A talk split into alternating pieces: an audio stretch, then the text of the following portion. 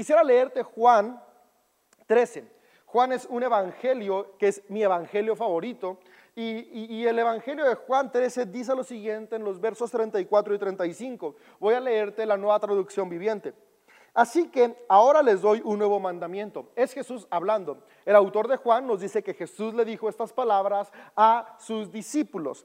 Eh, esta, esta narración sucede en el contexto de la cena, última cena que tuvo Jesús con sus discípulos antes de ir a la cruz. Y mientras estaba en esta cena con sus discípulos es que Jesús les da estas palabras.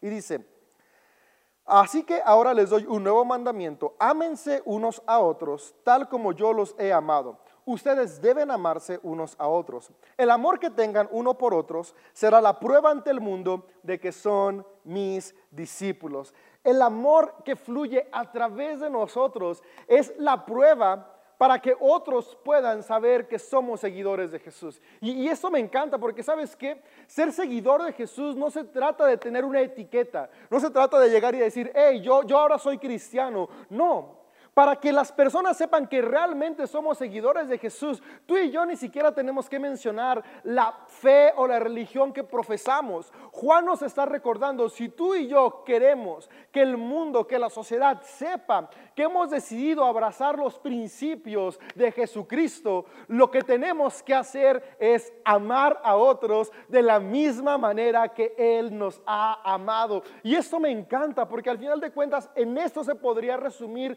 todo el Evangelio. El Evangelio se resume en la palabra amar.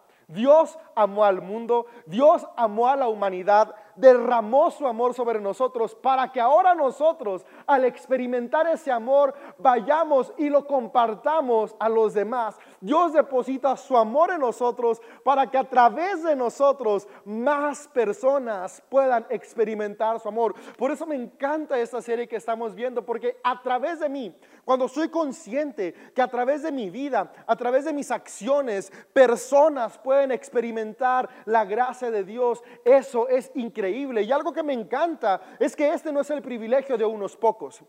Que Dios actúe a través de nuestras vidas no está exclusivo únicamente para los que asisten a cierta iglesia. No, no, no, para que Dios actúe a través de nuestras vidas está disponible para todos aquellos que en algún momento están dispuestos a actuar por amor. Y eso me encanta porque a todos nos hace parte de este grupo de personas que podemos ser receptáculos del amor de Dios y que podemos contribuir para edificar y para transformar de manera positiva los lugares en los cuales estamos. Hay algo que me ha llamado la atención últimamente. Últimamente he, estado leyendo algo de antropología y sociología. Me, gusta la historia de la humanidad, de dónde venimos, cómo hemos ido avanzando y eso nos da una idea de hacia dónde vamos. Y, algo de lo que he estado viendo y, ya se los compartí en alguna de las series pasadas, es que lo que nos permite estar donde estamos, lo que nos hace distintos a los seres humanos de otros eh, seres vivos, es que nos movemos y nos organizamos de dos maneras. La primera es que somos seres de comunidad. Vivimos en tribus, vivimos en grupos y avanzar en grupos es elemental para que tú y yo podamos salir adelante, es elemental para que tú y yo podamos desarrollar nuestro propósito. Pero hay otras especies de seres vivos que también viven en grupos, que también viven en manadas y que también es fundamental para que se desarrollen y para que sigan subsistiendo. Sin embargo, los seres humanos tenemos algo que nos distingue, que se le llama realidades espirituales. La realidad espiritual es lo que nos ha permitido, además de seguir avanzando y superando las adversidades, poder ir creciendo en nuestra capacidad de crear. Y esa realidad espiritual es cuando somos conscientes conscientes que hay un ser supremo que no solamente creó todo, sino que está en nosotros, que está en ti. La diferencia de los seres humanos a los demás seres vivos es que los seres humanos tenemos el aliento de Dios en nosotros. Es decir, Dios mismo es quien da la vida, es quien da el impulso a través de su espíritu en cada ser humano. Y algo que me encanta que escribió el autor de la primera carta de Juan en el capítulo 4 es que nos describe que es Dios. Y fíjate, quiero leértelo. El autor de la primera carta de Juan en el capítulo 4 dice lo siguiente, queridos amigos, sigamos amándonos unos a otros, porque el amor viene de Dios. Todo el que ama es un hijo de Dios y conoce a Dios. Pero el que no ama no conoce a Dios porque Dios es amor. Esta parte me fascina. El autor de la primera carta de Juan seguramente había leído o había experimentado también las enseñanzas de Jesús que estaban plasmadas, por ejemplo, en el Evangelio de Juan. Y, lo había experimentado a tal punto que llegó a la conclusión de que Dios no solamente es alguien que muestra amor, sino que Dios es amor. Y esto me encanta porque si Dios es amor y Dios es quien nos da vida, Dios es quien nos da impulso, entonces lo que está dentro de nosotros es amor. Todos los seres humanos tenemos la capacidad de amar. Y si todos los seres humanos tenemos la capacidad de amar, entonces ¿por qué no todos los seres humanos vivimos amando? Esa es una pregunta que yo me he hecho. Tal vez tú te la has hecho también. Entonces, si Dios es amor y Dios está en todos, ¿por qué no todos amamos? Pues justamente por eso, porque el amor no es algo que sea meramente parte de nuestra naturaleza humana. El amor es algo que no es de nosotros, sin embargo está siempre en nosotros. Puede sonar algo complicado, pero voy a tratar de explicarlo de la mejor manera posible. Tú y yo como seres humanos, por naturaleza, somos egoístas. Es decir, estamos pensando en nosotros todo el tiempo. ¿Qué puedo hacer para tener yo los mejores beneficios, para estar yo más cómodo, para tener yo lo que deseo sin importar las personas que están a mi alrededor? Y siempre el egoísmo nos lleva a actuar sin amor. Lo opuesto al amor no es el odio, es el egoísmo. El odio es el resultado de vivir siendo egoístas. Ahora, ser egoísta es natural. Nadie tiene que ir a tomar una clase de clase de principios básicos de egoísmo. Nadie va a clase avanzada de egoísmo. No, eso nos nace natural, no tenemos ni siquiera que pensarlo para ser egoístas, porque es parte de la naturaleza de los seres vivos. Podemos verla en el reino animal. Yo tengo tres mascotas, tengo tres perros. Mis perros, cuando les sirvo comida, no están pensando de, ah, este plato es para Fendi, así se llama una de mis mascotas, este plato es para Mila, este plato es para Hermes. Yo sé que cada plato es para ellos, pero ellos solo están pensando, quiero acabar más rápido para brincarme al plato que sigue, sin importar si la otra mascota que ha vivido conmigo todo el tiempo quedó satisfecha o no. Porque los seres humanos, digo, perdón, los seres vivos, por naturaleza, pensamos en nuestras necesidades. Sin embargo, los seres humanos tenemos algo distinto que se llama la imagen de Dios. Y la imagen de Dios lo que hace es que nos permite ser conscientes de que no solamente el ser humano ha sido creado a imagen y semejanza de Dios, sino que Dios mismo habita dentro de cada ser humano. Por eso me encanta cómo en Génesis 1 podemos ver en el relato de la creación, nos dicen que Dios creó al hombre y la mujer a su imagen. Y esto está hermoso porque quiere decir que somos seres creados a imagen de Dios. Pero después Génesis 2 nos lleva a otro nivel, porque Génesis 2 no dice únicamente que el ser humano fue creado a imagen de Dios. Génesis 2 dice que el ser humano vive porque Dios sopló su aliento sobre él. Y e, en palabras de nuestros días, lo que las personas, los autores del Génesis 2 están diciendo es, el ser humano tiene el espíritu, el neuma, la energía divina dentro de ellos. Toda la creación fue creada por Dios, pero únicamente el ser humano tiene dentro de sí la energía divina que es Dios mismo habitando en cada persona. Y esto me encanta, porque no dice en algunos, todos los seres humanos tenemos el aliento, el Espíritu de Dios en nosotros. Y acabamos de ver que el autor de la primera carta de Juan logró ser consciente que este Espíritu es amor. Por lo tanto, todos tenemos dentro de nosotros algo externo, algo que no es natural, algo que no es humano, pero está ahí siempre y ese algo es el Espíritu de Dios y eso es amor.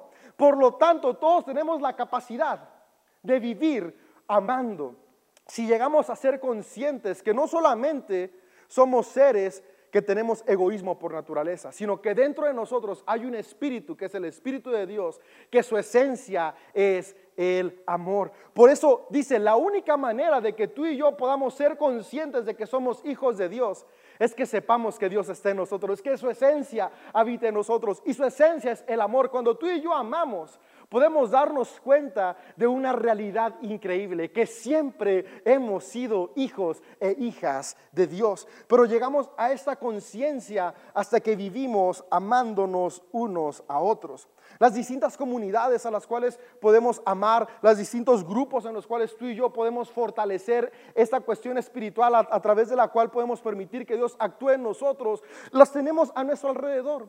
A veces pensamos que tenemos que viajar al otro extremo del mundo para mostrar el amor de Dios, cuando no, Dios nos llamó a amarnos unos a otros. Por eso cuando le, Jesús eh, dio la parábola eh, de, la persona que fue asaltada, el samaritano que fue asaltado, al final de cuentas la enseñanza que dice es, ama a tu prójimo. Jesús no nos mandó a amar a personas que están al otro lado del mundo. Claro, tenemos que amarlas, pero nos llamó a comenzar amando a los que están a nuestro alrededor.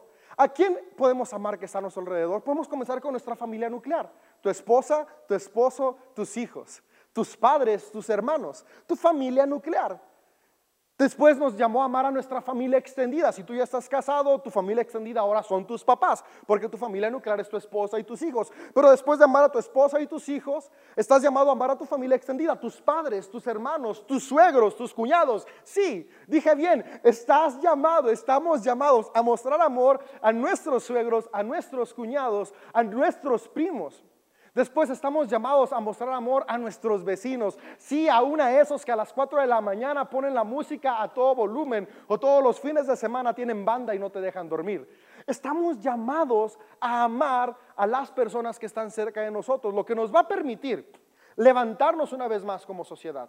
Pero por sobre todas las cosas, lo que nos va a permitir que tú y yo podamos ser conscientes del amor y el poder de Dios en nuestras vidas es que estemos dispuestos a amar a cada persona que está cerca de nosotros. Otro, otro grupo al cual pertenecemos la mayoría de seres humanos es nuestros compañeros de trabajo, nuestros compañeros de escuela, si aún eres estudiante equipos deportivos, tal vez juegas fútbol, básquetbol, voleibol, sin importar cuál sea el deporte que juegues, es, es, una tribu a la cual perteneces, a la cual tú estás llamado a amar. Y fíjate, no solamente estás llamado a amar a tus compañeros de equipo, estás llamado a amar a tus compañeros de deporte, sí, aún aquellos contra los que compites. Ahora, no significa que vas a dejar que te metan gol, no, no, no, no, significa que vas a jugar con honradez, que vas a jugar con amor, que vas a jugar de manera limpia, porque amas y el amor siempre construye. Estamos llamados a amar nuestra ciudad, nuestra nación y nuestro mundo, pero todo comienza desde lo más cercano. La realidad espiritual nos lleva a ser conscientes de que Dios está en nosotros y de que Dios es amor. Ahora, si el amor no es algo natural, porque es divino, pero está en mí, ¿cómo lo fomento?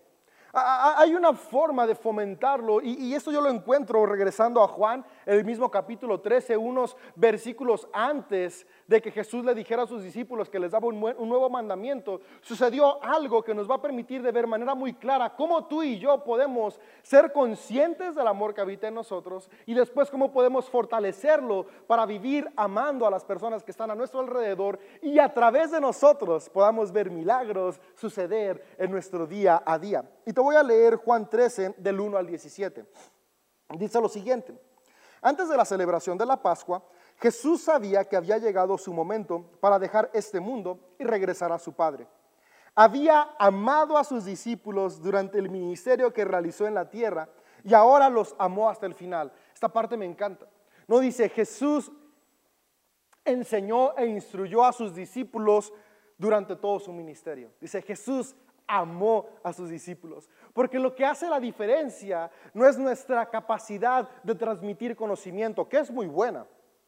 A mí me encanta estar aprendiendo. Pero lo que hace la diferencia con las personas que nos rodean es nuestra capacidad de amar. Jesús estuvo más interesado en amar a sus discípulos que en enseñar a sus discípulos. Por eso si leemos con detenimiento los evangelios podemos ver más momentos de convivencia entre Jesús y sus amigos que momentos de enseñanza. La enseñanza es importante, sí, pero siempre el amor está por encima. Por eso yo quiero animarte a que diferencias de pensamiento intelectual, filosófico y religioso nunca superen el amor que tú puedas tener con otras personas, tu familia, tus amigos, tus compañeros de trabajo, que siempre el amor pueda estar por encima de todo.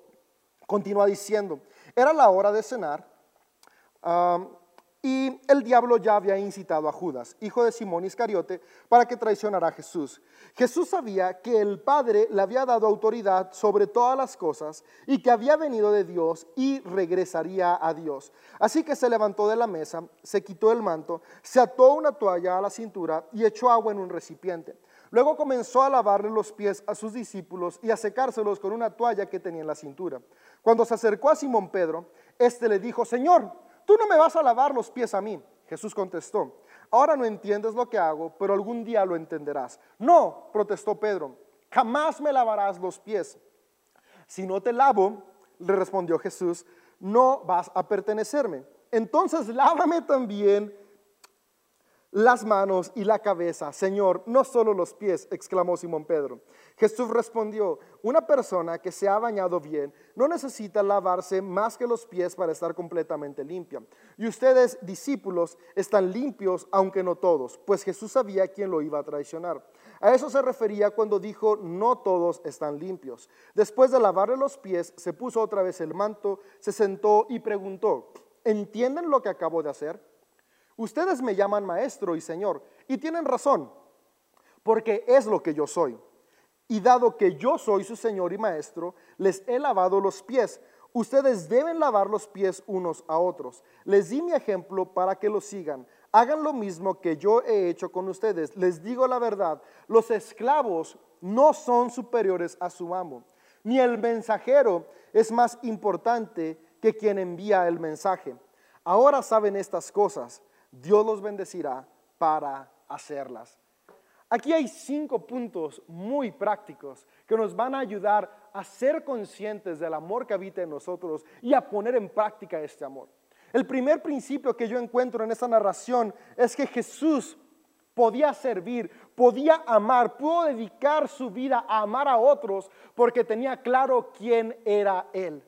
Sabes, la lucha más grande entre el ego y el amor es la identidad. Cuando no estamos claros de quién somos, cuando no tenemos claro lo que valemos, por eso estamos luchando todo el tiempo para que otros y nosotros mismos tratar de reconocer el valor que tenemos. Cuando no sabemos que valemos por el simple hecho de ser seres humanos. Después valemos porque estamos hechos a imagen de Dios. Pero por sobre todas las cosas valemos porque Dios mismo habita en cada ser humano. La cosa cambia. Y sí, dije bien, Dios habita en cada ser humano. La diferencia entre aquellos que profesan el cristianismo o alguna otra fe no es si Dios ya está en ellos o no, es que son conscientes, somos conscientes de que Dios está en nosotros. Pero el que tú y yo sepamos que Dios habita en cada ser humano cambia el juego por completo, porque nos lleva a ver a cada persona desde una óptica diferente. Ya no nos sentimos superiores a nadie. Ahora entendemos que todos y todas somos completamente iguales, por lo tanto todas y todos merecemos amor y también tenemos la capacidad de dar el mismo amor. Jesús dice lo siguiente, Jesús sabía que el Padre le había dado autoridad sobre todas las cosas. Jesús sabía quién era Él. y que había venido de Dios y que regresaría a Dios. Comienza diciéndonos el relato, Jesús estaba seguro de quién era Él. Sabía qué era lo que Él tenía. Sabía cuál era su valor, sabía cuál era su lugar. Y desde una identidad sana es que Él podía amar sin condición y sin reservas a los que tenía a su alrededor. Porque el acto que estaba a punto de hacer Jesús, hoy lo podemos ver como algo bonito. Ay, lavar los pies. Tal vez tú a tu pareja le has dado un masaje en los pies o le has tallado los callos o le has dado ahí eh, una lavadita. Y es algo normal, no, no, no, no es algo tan grande culturalmente en nuestros días, pero en la época de Jesús, la acción de lavar los pies estaba reservada para los esclavos, para las personas que en aquel entonces eran considerados de baja categoría. Algo que me encanta es que Jesús vino a amar y recordarnos que en el reino de los cielos, que es este mundo, no hay categorías de seres humanos. Todos somos iguales ante Dios. De hecho, termina esta enseñanza con esa frase y vamos a llegar ahí en su momento.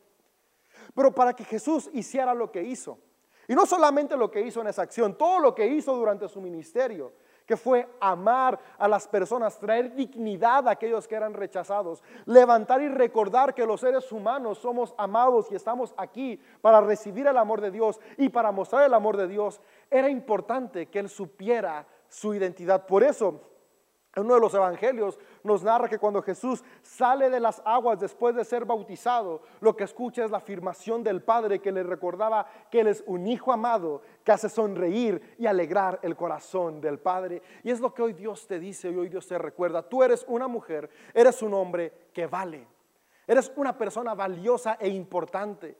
El hecho de que existas te da el valor suficiente para merecer y recibir el amor de Dios, tanto que ese amor que es Dios está habitando dentro de ti.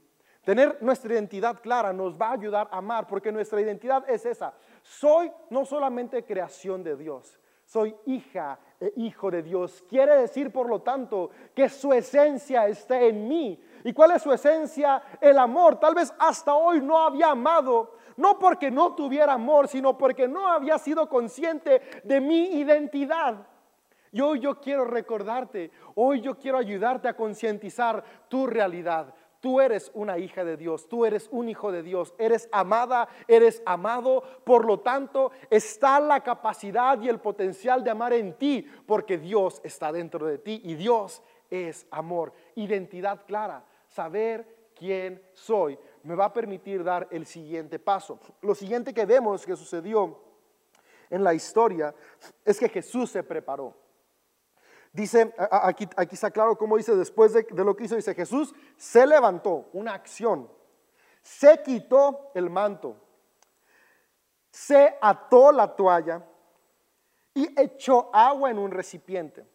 Acciones intencionales que estaban preparando el momento para Él mostrar amor a los demás.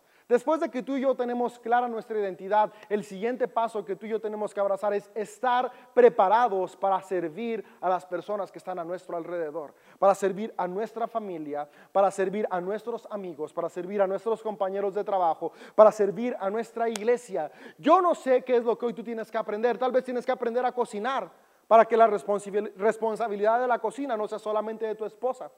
Tal vez hoy tienes que aprender a cambiar el pañal de los niños. O ah, tal vez hoy tienes que aprender a, algún oficio para ayudar a tu casa. No sé qué tengas que hacer, pero lo que yo sí sé es que tú y yo tenemos la capacidad de prepararnos para servir. Tal vez hoy puedes practicar cómo tener la mejor sonrisa para el próximo domingo ser parte de los que dan la bienvenida en CDO. Tal vez hoy puedes ver algunos tutoriales de cómo mover una consola de audio digital para que el siguiente domingo seas parte de nuestro equipo de voluntarios de audio. Tal vez hoy puedes tomar un tutorial de las maquinarias que hay en la empresa en la que trabajas, para que la siguiente vez que algo falle, tú puedas ser alguien que sirve la empresa en la que trabajas. La preparación es importante para que tú y yo podamos mostrar nuestro amor de una manera más eficiente a los que nos rodean. Jesús se preparó. Tenía claro quién era, Después se preparó. Y después sigue diciendo, una vez que se preparó, luego comenzó a lavarle los pies a los discípulos. Y esto nos lleva al tercer punto, la acción. No basta con prepararnos para. Lo que sigue es hacerlo, llevarlo a la obra. Y creo que este es el paso más complicado, porque es donde tenemos que vencer por completo nuestro ego. Y es que el ego nos lleva a pensar, yo estoy aquí para ser servido. De hecho, la sociedad es lo que nos enseña. Entre más personas tienes que te sirvan, tienes un lugar más alto. Pero Jesús vino a recordarnos que en el reino de los cielos, en el plano original de Dios, la cosa no es así. Las personas que están más arriba son las que están más dispuestas a servir. ¿Por qué? Porque cuando servimos estamos amando y cuando amamos las cosas fluyen de una manera distinta, porque el amor siempre trae vida, restauración y esperanza. Por eso vale la pena actuar movidos por amor, porque no solamente se trata de hacer cosas, por eso la identidad es importante al inicio. Porque tú y yo podemos cocinar, podemos trabajar, podemos incluso ser voluntarios en alguna organización sin fines de lucro, en la iglesia, en algún eh, comedor comunitario, qué sé yo. Tú y yo podemos accionar, pero si no estamos actuando con la identidad correcta, es decir, saber que actuamos desde el amor, nuestras acciones no tienen ningún fruto. El autor de Corintios lo dice, yo puedo hacer todo, pero si no hay amor, soy solamente como un símbolo que resuena, hace ruido y nada más. Porque no quiere decir que no se construyen cosas en el plano material. Sí, claro que tu aportación, tu servicio siempre va a ser bueno, siempre va a construir algo, pero cuando ese servicio está movido por amor, no solamente sucede algo en el presente, sino que traemos vida para el futuro y esperanza para el mañana, por eso vale la pena ser hombres y mujeres que estamos dispuestos a que el amor de Dios fluya a través de nosotros. ¿Por qué no desde tu casa dices, quiero que el amor de Dios fluya a través de mí? Porque ese amor permitirá que tu entorno sea mucho mejor. Acción. Jesús comenzó a lavar los pies de sus discípulos. Pero no solo se queda ahí, fíjate, Jesús después de que termina les dice, ¿entienden lo que hice? Y, yo me imagino que estaban sacados de onda sus discípulos. Pedro no por nada le dice, hey Jesús, no hagas eso. Te acabo de decir, culturalmente esa era una acción que estaba exclusivamente para los esclavos. Y Jesús dice, ¿entienden por qué hice esto? Y, y me encanta lo que dice, porque si yo soy su Señor y Maestro y estuve dispuesto a hacerlo, entonces ustedes también necesitan estar dispuestos a hacerlo unos por otros. Estaba diciéndoles, he hecho esto para explicarles que servir a otros no te denigra. Servir a otros no te baja del lugar que tú tienes. A veces pensamos que en el momento que yo empiezo a servir a los demás, a amar a los demás, voy a perder el respeto de los demás. Y Jesús estaba diciendo, no, no, no, no. Tu lugar, tu, tu autoridad, tu nivel como padre, como patrón, como líder, no está determinado por las acciones que haces, está determinado por el servicio que das. Servir a otros no te quita el título. Y por eso digo, yo soy mi Señor y Maestro, bien lo han dicho. Sin embargo, les lavé los pies. Con mayor razón ustedes también háganlo unos a otros. Y después dice lo siguiente, hagan lo mismo que yo he hecho con ustedes. Les digo la verdad, y esto es increíblemente hermoso, e, e, es una realidad muy importante y que me encantaría que se quedara hoy en tu corazón. Los esclavos no son superiores a su amo, ni el mensajero es más importante de quien envía el mensaje. Eso podría decir que Jesús nos ha llamado a amar a todos por igual. El esclavo no es más importante que el amo. Si hoy nos suena contradictorio en la cabeza, en la época de Jesús esto era una revolución disruptiva. Estaba diciendo, ¿sabes qué? En el reino de Dios cada persona vale igual, por lo tanto cada persona merece ser amada. Nadie, nadie debe ser relegado, nadie debe ser excluido. Y después dice, el mensajero no es más importante que el que envía el mensaje. Y, y esto, una vez más, es increíble, porque está diciendo básicamente quien trae el mensaje es Jesús. Jesús vino a traer el mensaje de las buenas noticias y nos está diciendo, ¿saben qué? Yo no soy más importante que ustedes. Esto puede sonar hasta cierto punto como una herejía, pero Jesús mismo lo dijo. El que da el mensaje no es, más no es menos importante que el que envía el mensaje. Porque en el reino de los cielos todos tenemos el mismo valor porque todos hemos sido creados a la misma imagen. Por lo tanto, hoy tú y yo estamos llamados a amar y ver a cada persona como Dios la ve, con un mismo valor, con una misma importancia. Personas que están a nuestro alrededor para ser amadas. Y justo después de que les da esta enseñanza, primero con su acción, se los muestra. Y no solamente se los mostró en ese momento, si leemos los evangelios podemos ver que Jesús vivió sirviéndolos. Pero hizo esta parte tan importante y tan clave en su mente para decirle, ¿saben qué? No solamente se trata de servir en lo que me trae comodidad. Se trata de servir en todo aquello que sea necesario para traer dignidad a quien está a mi alrededor. Es decir, servir hasta que el amor de Dios se manifieste en cada persona a mi alrededor. Fíjate, servir hasta cuándo? Hasta que el amor de Dios se manifieste a través de mi vida en cada persona que está a mi alrededor. Y después de haber hecho esto, de haberles dado la explicación, es que cierra diciendo estas palabras Jesús y es con lo que voy a cerrar. Así que ahora les doy un nuevo mandamiento. Ámense unos a otros. Antes había dicho que todo se resumía en dos mandamientos, amar a Dios y amar a otros como nosotros mismos. Pero ahora dice, hey, un upgrade, una mejora, un mandamiento antes de irme. Ámense unos a otros como yo, como Jesús los ha amado, sin condición, sin reservas, con una entrega total. Si tú y yo en esta temporada de dificultad, porque estamos atravesando dificultades, hay, no recuerdo una época de haber escuchado tantas pérdidas en familias cercanas, en amigos, amigas que han perdido familiares. No recuerdo otra época en mi vida de escuchar tantos negocios de amigos, familiares cercanos que están batallando, tanta crisis emocional, relacional. Hay crisis en todos los aspectos. Lo único que va a permitir que salgamos adelante como sociedad, fíjate, porque no se trata de salir como individuos, no se trata de, de, de, déjame aplasto a los demás para yo alcanzar un poco de aire, no, no, es que salgamos juntos. Lo único que va a permitir que todos salgamos adelante es que estemos dispuestos a amarnos. Que hoy tú y yo podamos decir, Dios, yo deseo que tu amor se manifieste en las personas a mi alrededor a través de mis acciones. Hoy yo quiero que tu amor fluya a través de mí. ¿Y cómo vamos a amar? El amor siempre se muestra con actos de servicio. Cuando yo decido amar, permito que Dios interactúe con la humanidad a través de mí. Y esa es mi invitación hoy. Es lo que espero inspirarte hoy. Que seamos hombres y mujeres que amamos, porque cuando amamos, Dios actúa a través de nosotros para encontrarse con hombres y mujeres a nuestro alrededor.